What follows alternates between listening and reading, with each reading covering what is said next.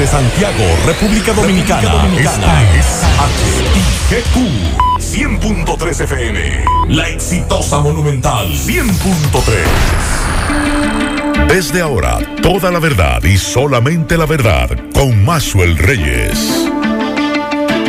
Buenas tardes Santiago, buenas tardes región, saludos a todos los amigos que sintonizan esta hora, la verdad, con Maxwell Reyes a través de Monumental 100.3 FM.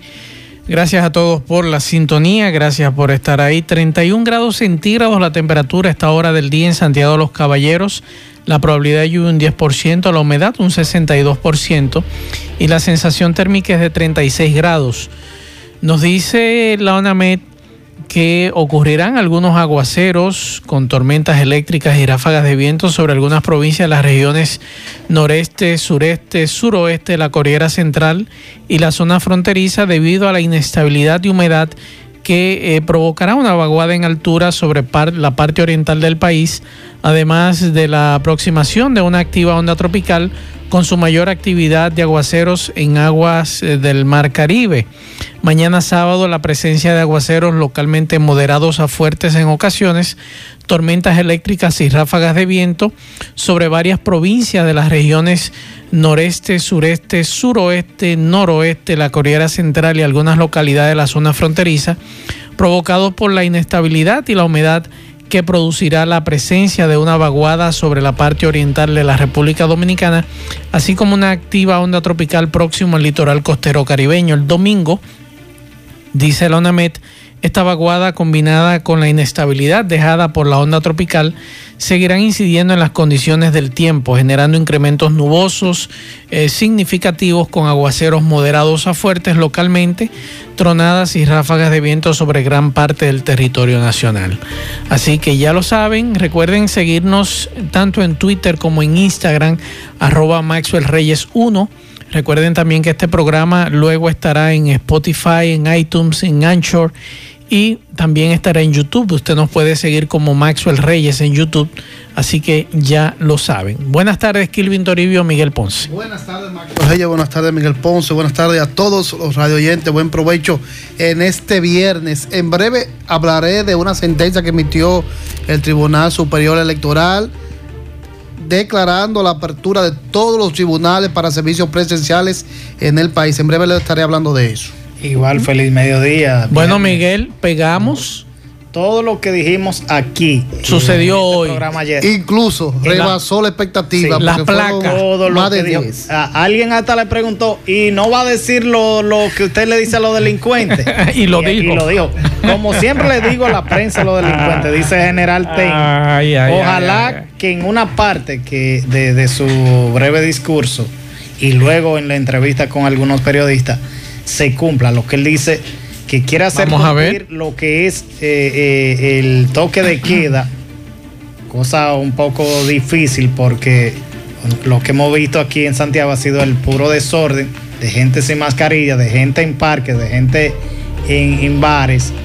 Y ojalá que él sí tenga un poco de mano dura para aplicarlo eh, a, esta gente. Es lo que nos hace falta. Encima de otro. Es lo que nos hace, nos hace falta a Santiago un poquito de mano dura por parte de la policía, un poquito de mano dura también del Ministerio Público, porque esto no es una acción solamente eh, de la Policía Nacional, también es un conjunto de acciones junto al Ministerio Público, pero también Interior y Policía, con este asunto de la bulla, que nadie puede descansar todos los días ni los fines de semana. Individuos que aparentemente deberían vivir en el monte, porque no dejan descansar a nadie, no dejan trabajar a nadie con la bulla. falta mucha autoridad. Claro. Así el padre Javier Báez, que estuvo también en esa actividad de toma de posesión de TEN y, y apoyando la gestión del saliente de IPRE, que en Santiago Este se dio recientemente un caso, y es que una fiesta, todavía a la una y algo de la madrugada, apresan a los que están en este desorden ¿Y quiénes ustedes creen que se presentaron? Según el padre Javier Báez. El encargado distrital y dos, y dos vocales. Imagínense. A, soltar a, a, a quien hace el desorden. Deberían trancarlo ellos dos también. Eh, óigame, un palo acechado que nos quieren dar a nosotros con relación a los impuestos por servicios digitales. Vamos a tratar ese tema. Ojalá Isaac pueda hablar con nosotros en breve sobre esta, esto que pretende el gobierno dominicano, el gobierno de Luis Abinader, de eh, un tributo a servicios digitales eh, de, por ejemplo, operaciones o consumos con tarjetas de crédito en moneda extranjera de hasta un 3%. Es bastante grave lo que nos están planteando, aunque no se ha especificado, no especifica cuáles serían los servicios digitales que serían grabados, pero el párrafo, el párrafo único del señalado artículo precisa que la Dirección General de Impuestos Internos establecerá el procedimiento o mecanismo para la administración y recaudación de esta figura. 3% por consumo. Yo creo que además de ese hay que estar atentos con el tema de Punta Catalina. Sí. Si se va, ya Lisandro Macarrulla, el ministro de la presidencia, habló de, la posibilidad de venderla. Si se cae en eso, que no nos dejemos llevar de cuento de camino, de si eso es un, un, elefante blanco. Bueno. Si se va a llegar a esto, que sea una comisión que no tenga que ver ni con gobierno ni con los pasados, porque los salientes también la van a defender. Que sea alguien que diga, es cierto, su valor real de Punta Catalina, si es que se va a vender, es de tal cosa. Claro. Una comisión creíble, porque no podemos dejarnos de llevar de cuento de camino. El gobierno necesita dinero y puede ser parte de una estrategia de decir que todo estaba malo con esto. Así es. Seguimos. La verdad con Mazuel Reyes. Bien, continuamos 12, 9 minutos. Vamos a hacer contacto en este momento con Natalie Salas Guaiteró de La Voz de América para que nos diga eh, lo que nosotros nos enteramos en el día de hoy, nos avance un poquito de lo positivo que ha dado eh, al coronavirus en el día de hoy el presidente de los Estados Unidos, Donald Trump, y su esposa Melania. Y vamos a escuchar además la agenda informativa de La Voz de América. Adelante Natalie, buenas tardes. El presidente Donald Trump y la primera dama Melania Trump dieron positivo a la COVID-19, según lo anunció el propio mandatario a través de su cuenta de Twitter. El resultado positivo del presidente se conoce apenas horas después de que la Casa Blanca anunciara que una de sus asesoras más cercanas, Hope Hicks, contrajo el virus luego de viajar con él varias veces esta semana. La pareja presidencial ha comenzado la cuarentena de inmediato. En otros temas, a partir del próximo fin de semana, el equipo de campaña del candidato demócrata Joe Biden anunció que comenzará a pedir el voto puerta por puerta en algunos estados clave, como Nevada, Michigan, New Hampshire y Pennsylvania, donde las encuestas muestran que la ventaja sobre el presidente Donald Trump está disminuyendo. A diferencia de la campaña del presidente Trump, que ha celebrado mítines multitudinarios tanto al aire libre como en espacios cerrados, la estrategia de Biden se ha centrado más en eventos online, llamadas telefónicas y mensajes de texto. A nivel nacional, el demócrata lleva una ventaja de 7 puntos porcentuales respecto al presidente Donald Trump, esto según encuestas realizadas por el portal Real Clear Politics. Sin embargo, en varios estados bisagra, esta ventaja es menor. Y finalmente, a poco más de un mes de las elecciones presidenciales, Facebook amplió sus restricciones para publicidad política incluyendo nuevas prohibiciones para mensajes que hablen sobre un posible fraude electoral masivo. El nuevo veto fue dado a conocer en un blog días después de que el presidente Trump planteara la posibilidad de un fraude en el proceso de voto por correo durante el primer debate contra su rival demócrata Joe Biden, algo que también ha venido sosteniendo en las últimas semanas. Desde Washington, con la gente informativa del día, soy Natalí Salas Guaitero de La Voz de América. La verdad con Mazuel Reyes. Bien, muchas gracias a Natalie Salas Guaiteró por esta información desde Washington y le daremos seguimiento al estado de salud del presidente Donald Trump. Hace un rato nos pedían que eh, felicitáramos a alguien. Eh, por aquí me dicen felicitar a mi hermana Leida Fernández, que cumple años mañana en Long Island, de parte de Viviana y su esposo DJ Pesado. Ahí está, muchas felicidades. Miguel Ponce, estamos hablando de que el general Ten estará por cuarta ocasión en Santiago de los Caballeros. Digo por cuarta ocasión porque nosotros ayer dijimos que era tres veces. No, son cuatro. Confirmó que cuarta ocasión. 2008, 2009, 2015 y 2020 ahora. Con, esta es la cuarta ocasión que tenga propósito. Me estaba eh, eh, llamando precisamente General Ten por algo que le había dicho de, que nosotros también tratamos a principio del programa con el caso de Villa Olga y de otros parques, de otros espacios de, que son utilizados. Yo quiero que no sea solo esta gestión, solo acudiendo a los barrios y apresando al que... Sino en las urbanizaciones. Que sea en sentido general. Claro. Vamos, vamos, el que viola la ley, no importa quién sea. Ahora bien, eh, ojalá que el general no venga flojo porque los primeros días nosotros entendemos, y yo se lo dije a usted y se lo dije ayer, vamos a ver a un general que va a estar patrullando desde esta noche. Eso es normal. Eso es normal en todo, todos los generales que han llegado aquí a Santiago. Empiezan los primeros días con un patrullaje, usted ve los vehículos, hasta que al pasar los días. Reunión conjunta de vecinos. Se va desapareciendo. Invita a la prensa al patrullaje. Eh, no sé si, la prensa fuera parte de un proceso ya. atención a, a, nuestro amigo Leonel Gutiérrez. No invite a TEN, que TEN conoce a Villa Olga. Ya. No lo inviten. no lo inviten. Él no es de esta provincia, pero, él conoce a Villa Olga. conoce bien a Santiago. ¿Por qué le digo esto? Porque se ha dado a la tarea la situación de que todas las comunidades invitan a los generales. Ya ellos lo conocen. TEN conoce a Santiago. Es mejor ir personalmente, mire, general, hay esto, esto, esto, como tú le dijiste esta mañana. Las preocupaciones.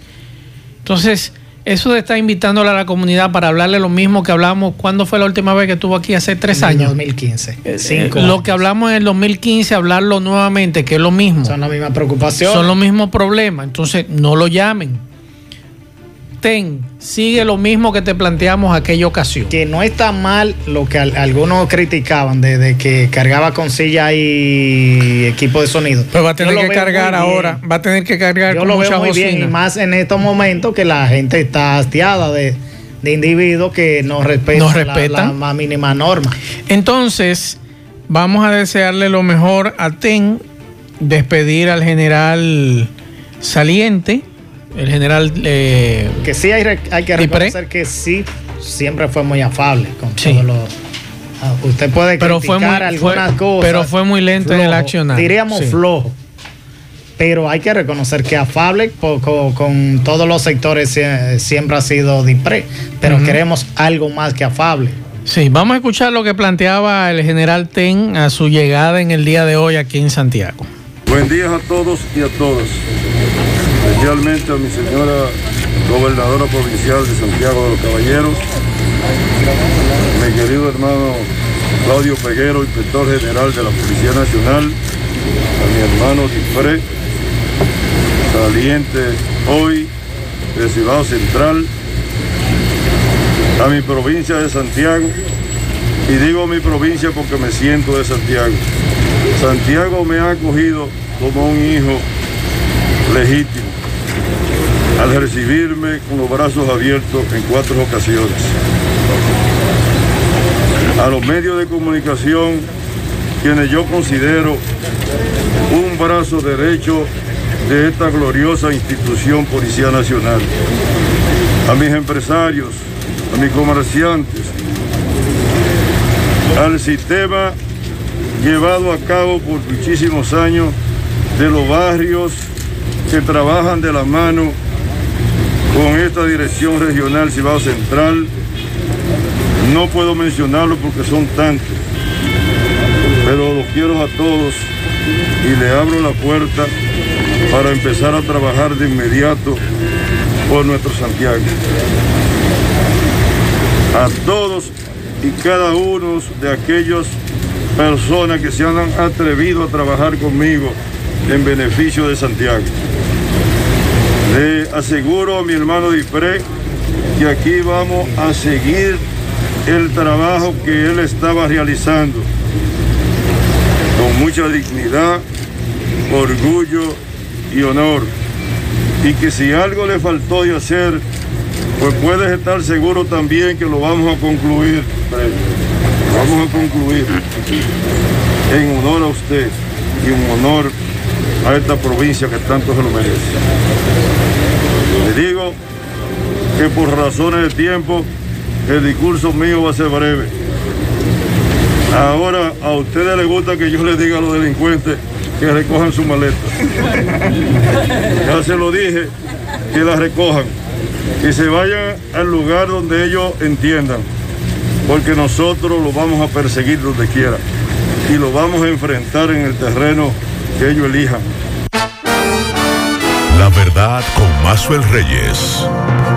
Casi el mismo discurso que hace cinco años. Pero lo que no entendí, quiero que tú me aclares, Miguel. ¿Cómo es eso de mis empresarios y mis comerciantes? Porque Danilo, Danilo dijo mis diputados, mis senadores. Pero no entendí eso, mis comerciantes y mis me imagino mis empresarios estaban ahí, vi, a Carlos Lora, vi a, que ahí había amigos, amigos, amigos, buenas tardes, buen provecho. Juan Carlos, buenas tardes, pero no entendí. Eh, no, amigos, empresarios. Eh, mis empresarios, mis comerciantes. Los comerciantes, amigos que son de... Mm. Pero el mismo discurso lo, vamos a enfrentar en el terreno. Lo dijimos ayer. Lo dijimos ayer. Ojalá que no se quede Adelantamos algo, pero bueno, entonces el general le dice que sí, que va a ser fuerte. Sí, dice, le pregunté, porque también siempre él ha hecho énfasis en las tres ocasiones anteriores eh, sobre los peajes. Esa es una de las de la quejas constantes, o macuteo, como le llaman, y él dice que dijo una frase bíblica, que él va a ser como Cristo, o que siempre ha sido como Cristo, que primero barre adentro antes que afuera. Mm.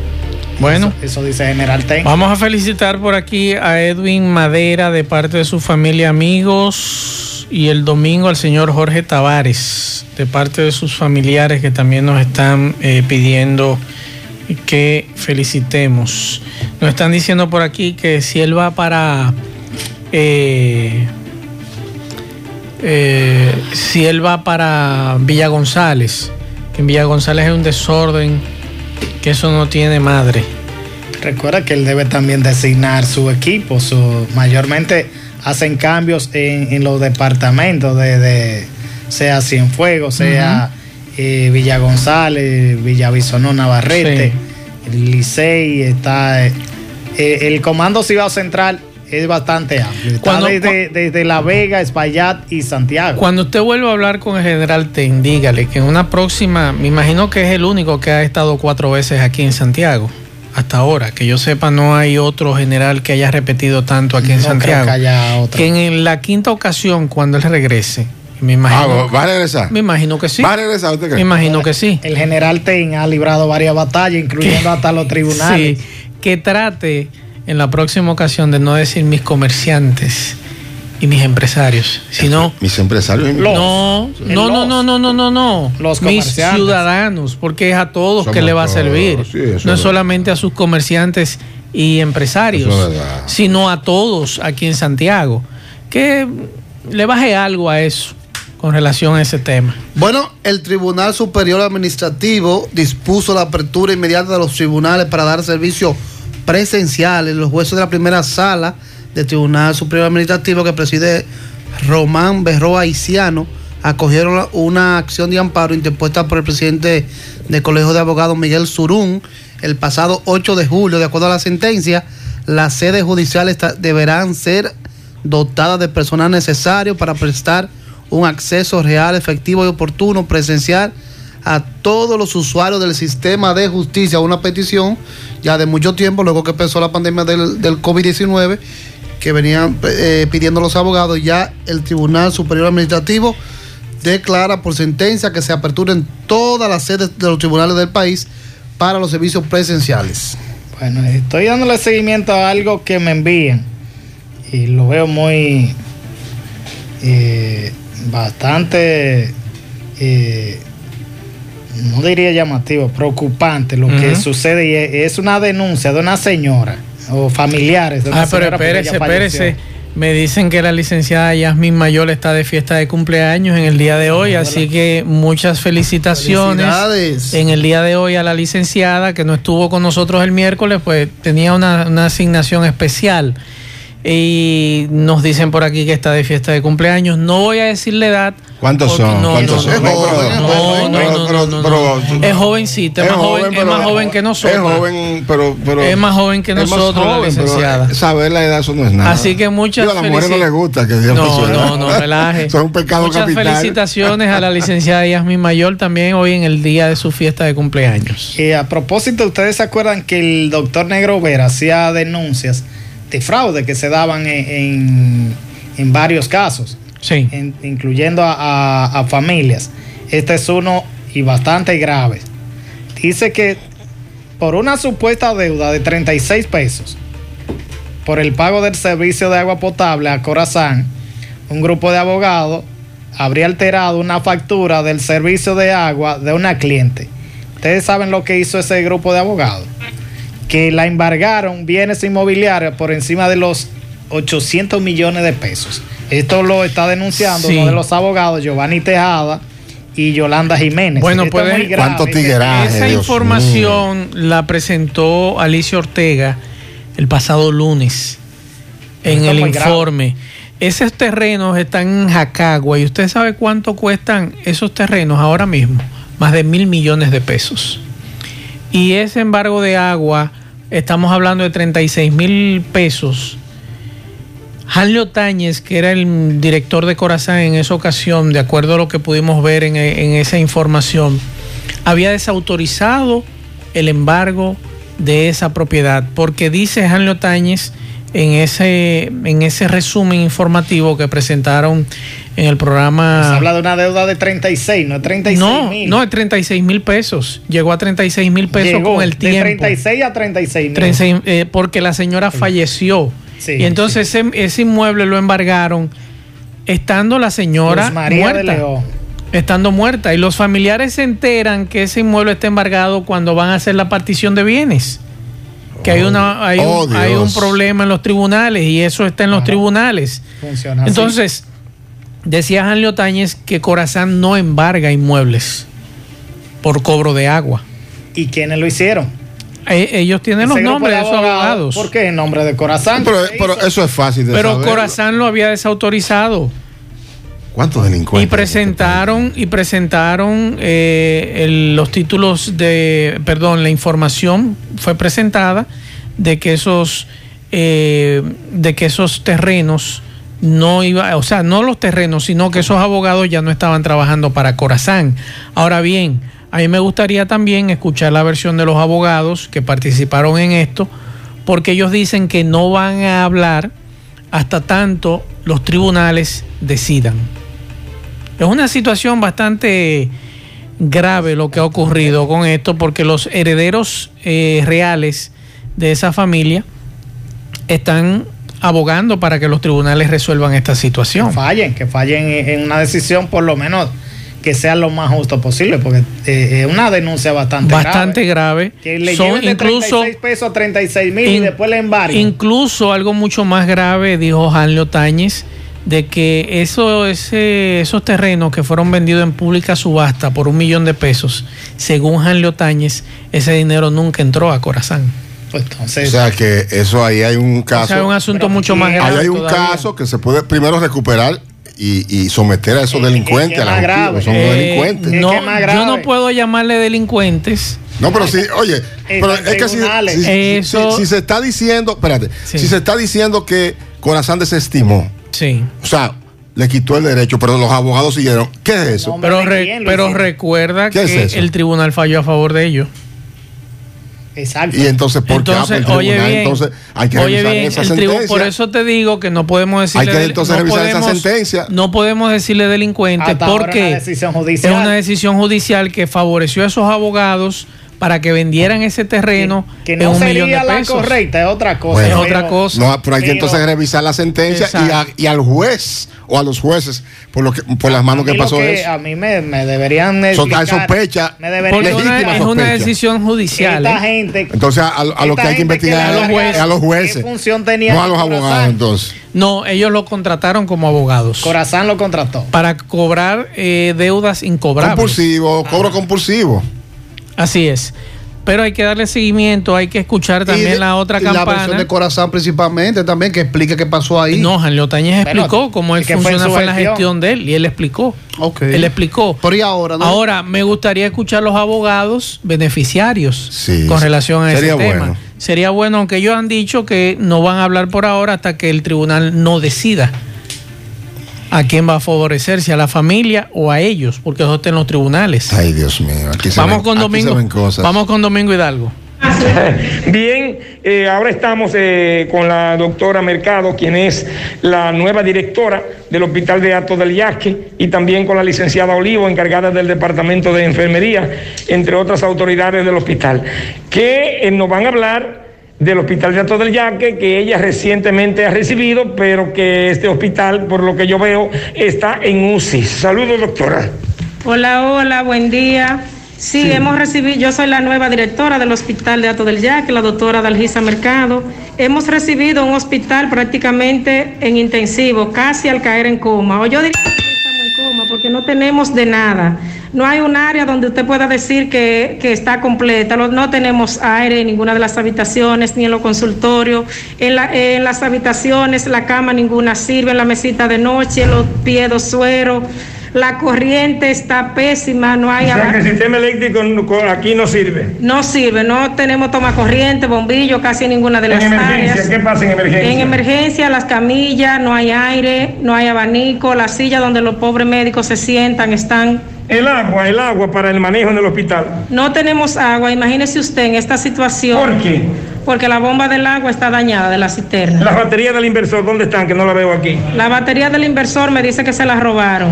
¿Hace qué tiempo? Hace seis meses.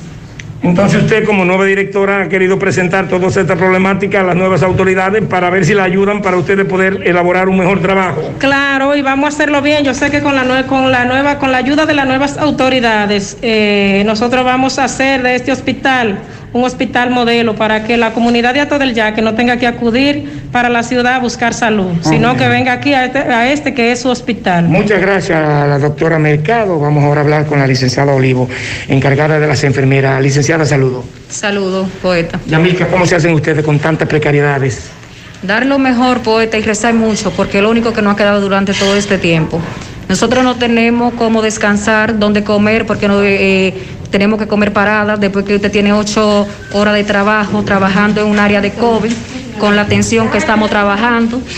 Eh, no tenemos los, eh, los efigmos, los termómetros nos faltan, eh, los oxímetros y a veces no encontramos en realidad qué hacer.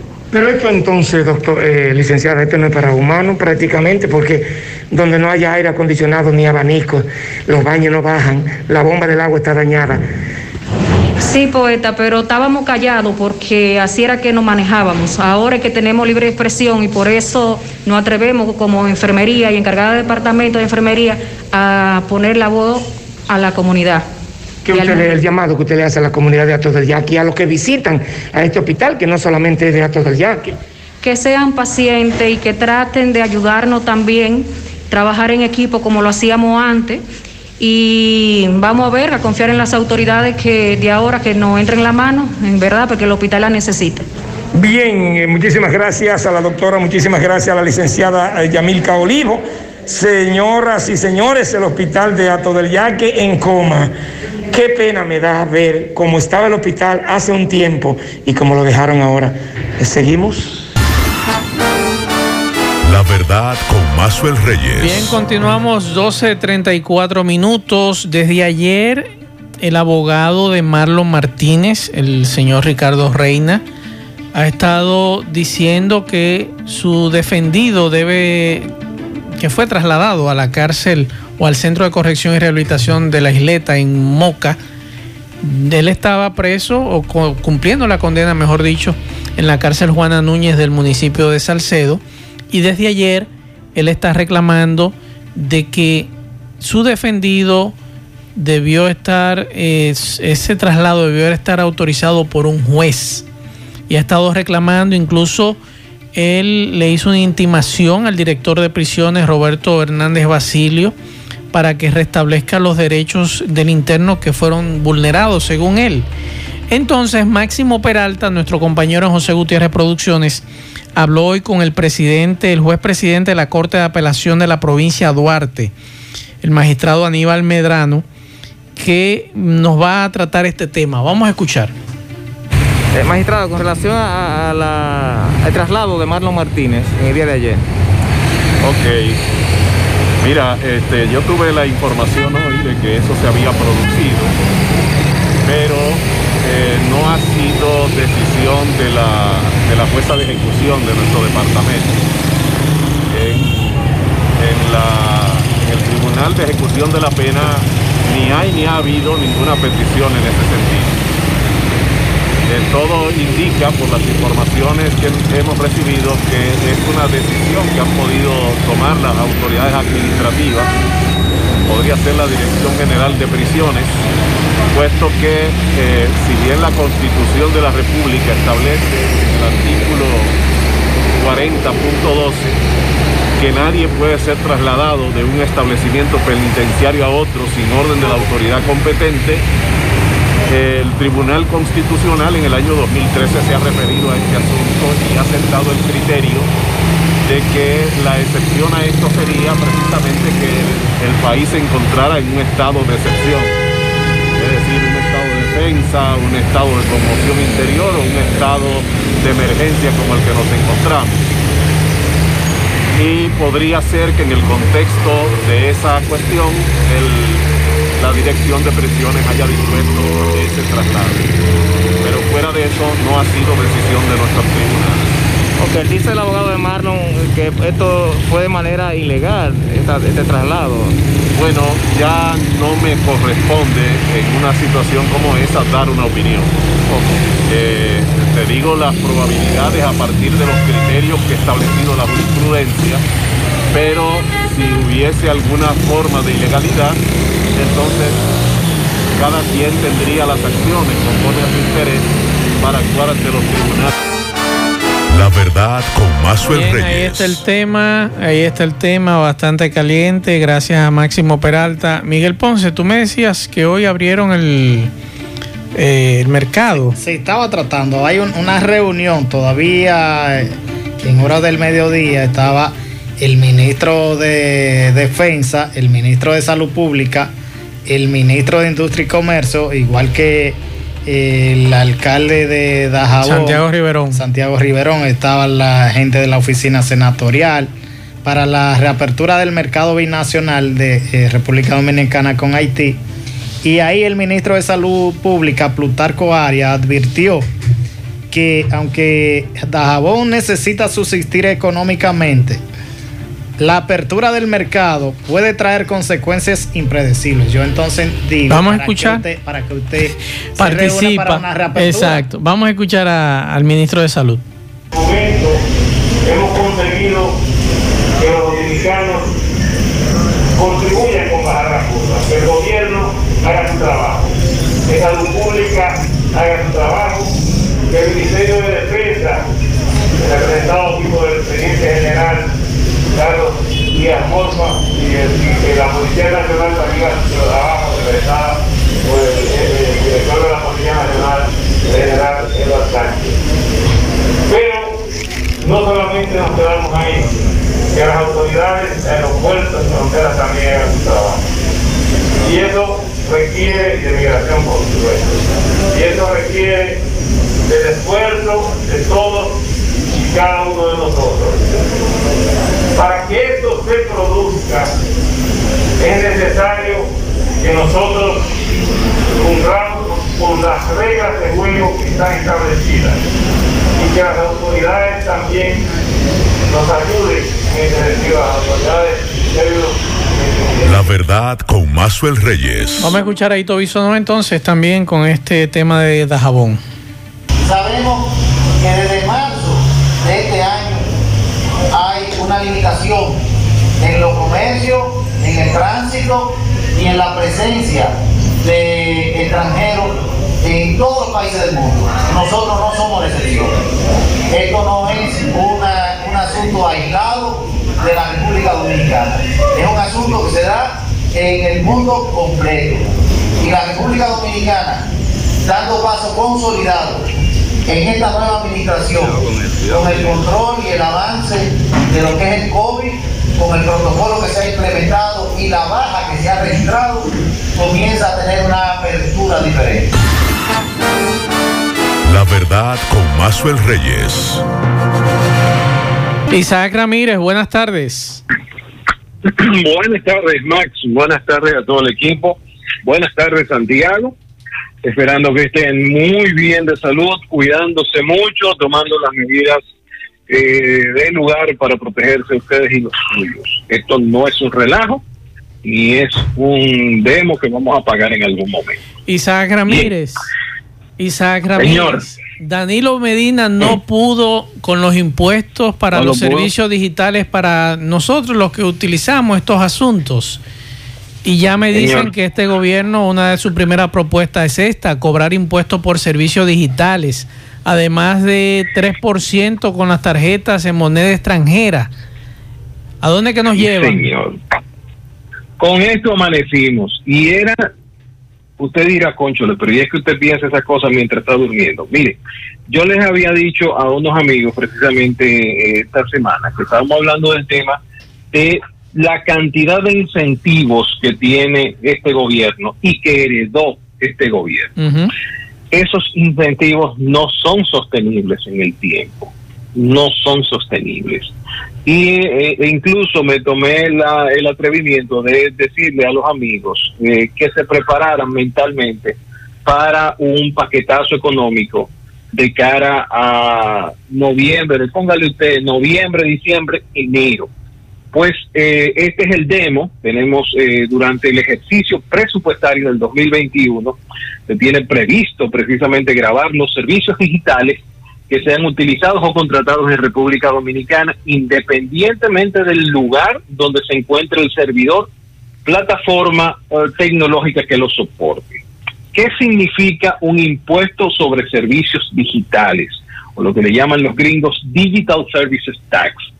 Esto afecta a aquellos servicios digitales lo que son prestados directamente a un individuo, como es el caso de Netflix, Google, Spotify, iTunes, esos servicios, pero también afecta a los servicios prestados a través de un intermediario, como sería el caso de Airbnb, de Uber Eats, de Cabify. Esos servicios también entran dentro de la categoría de servicios digitales. Eh, somos, estamos solos, somos República Dominicana los únicos que lo vamos a hacer. No. De hecho, en la región ya hay cuatro países que eh, eh, lo están haciendo, Chile, México, Colombia y Argentina. Ellos están utilizando un impuesto al valor agregado para grabar los servicios digitales prestados por compañías extranjeras en el suelo nacional. Eh, hay otros como Uruguay que también lo hacen, pero en el ámbito del impuesto sobre las rentas. Ahora, eso es en América Latina. En Europa, Italia, Hungría, Australia, la República Checa, Bélgica, Turquía, Reino Unido, ya están cobrando estos impuestos y van desde tan eh, más o menos altos como Turquía y Hungría, que lo tienen en 7.5, Reino Unido es el más bajo de todos, lo tiene en 2, pero hay países como Angola, que lo tienen en un 14, Albania lo tienen en un 20, Arabia Saudita lo tiene un 10, hay dos países en Europa que, eh, y, esto se, y esto tiene un tiempo ya, eh, por ejemplo, hay, eh, Hungría empezó a utilizar esto de impuesto digital en el año 2015. Durante el 2016, perdón, 2017, 18 y 19, se estuvo hablando de el llamado impuesto Google, que era un impuesto que se le iba a colocar directamente a las empresas de Silicon Valley, entiéndase Google, Facebook, eh, y, las otras que tienen, que se comen un gran pastel, sacan ese dinero de, de los países cobrando esos servicios y no, te, no dejaban nada en el país.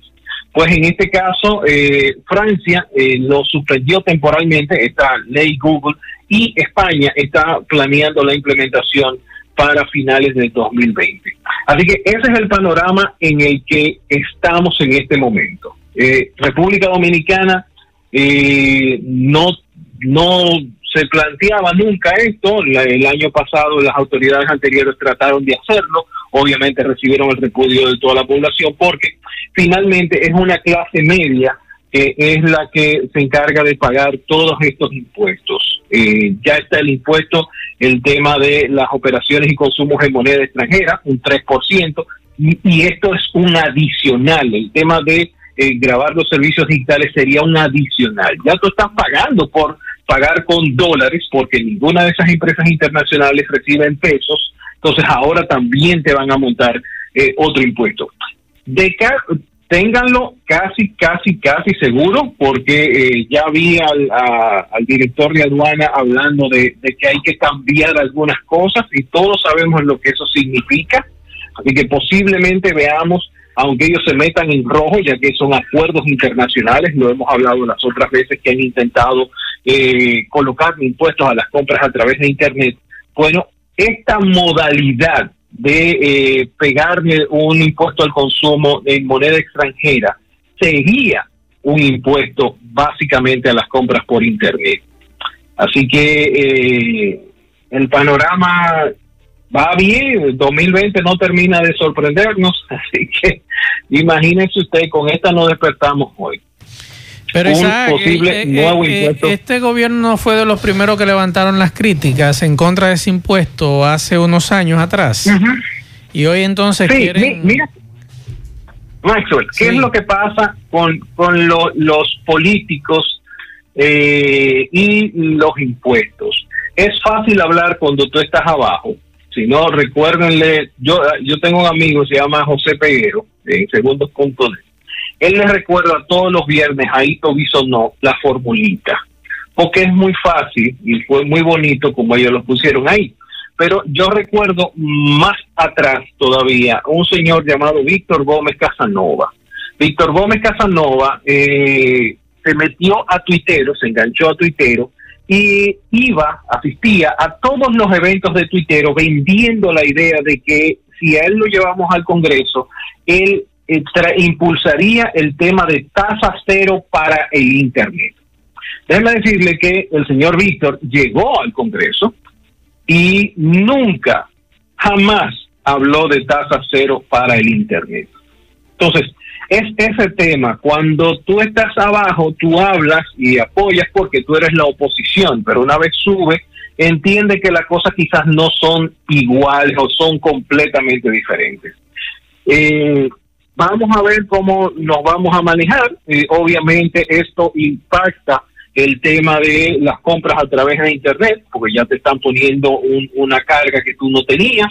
Eh, hay mucha gente diciendo que se trata de lobbying por, eh, por parte de empresarios locales que eh, están viendo afectadas sus ventas. Pero ayer, por ejemplo, yo iba a adquirir un trípode que en Amazon cuesta 50 dólares, son como, como casi 3 mil pesos y el mismo trípode me lo está vendiendo alguien aquí en 185 dólares al cambio. Entonces le digo, pero viejo, o sea, yo tengo Google, tengo tarjeta de crédito, tengo todo lo que tú entiendas que quizás yo no tengo para poderme dar ese precio. Tú te estás ganando dos veces más, estás pagando todos los impuestos y todo lo que tú tengas que pagar y todavía estás ganándote por encima de todo eso. Entonces, yo creo que el empresario no termina de, el, empresario local no termina de emprender qué clase de mundo es que estamos, un mundo completamente globalizado, un mundo donde cualquiera puede verificar el precio de lo que tú le estás vendiendo con solamente acceder a su dispositivo móvil y que ellos no se han abocado a empezar quizás a exigirle al gobierno algunas cosas. Mira, eh, estoy trayendo este, este, vamos a legislar porque, por ejemplo, el tema de los paneles solares. Aquí los paneles solares deberían estar presos, porque este es un país que tiene problemas de energía solar, problemas de energía eléctrica y tenemos mucho sol, muchísimo sol. Hay una entrevista que yo le hice a uno de los ejecutivos de, de Giga Auto, que precisamente ellos son una empresa que se dedica a todo lo que tiene que ver con movilidad eléctrica. Y hablamos precisamente del tema de energía solar en República Dominicana. Nosotros estamos en una posición privilegiada porque estamos cerca del Ecuador y entonces los rayos nos dan eh, de una forma que genera mucha más electricidad que en, otras partes del mundo. Entonces nosotros deberíamos estar aprovechando eso.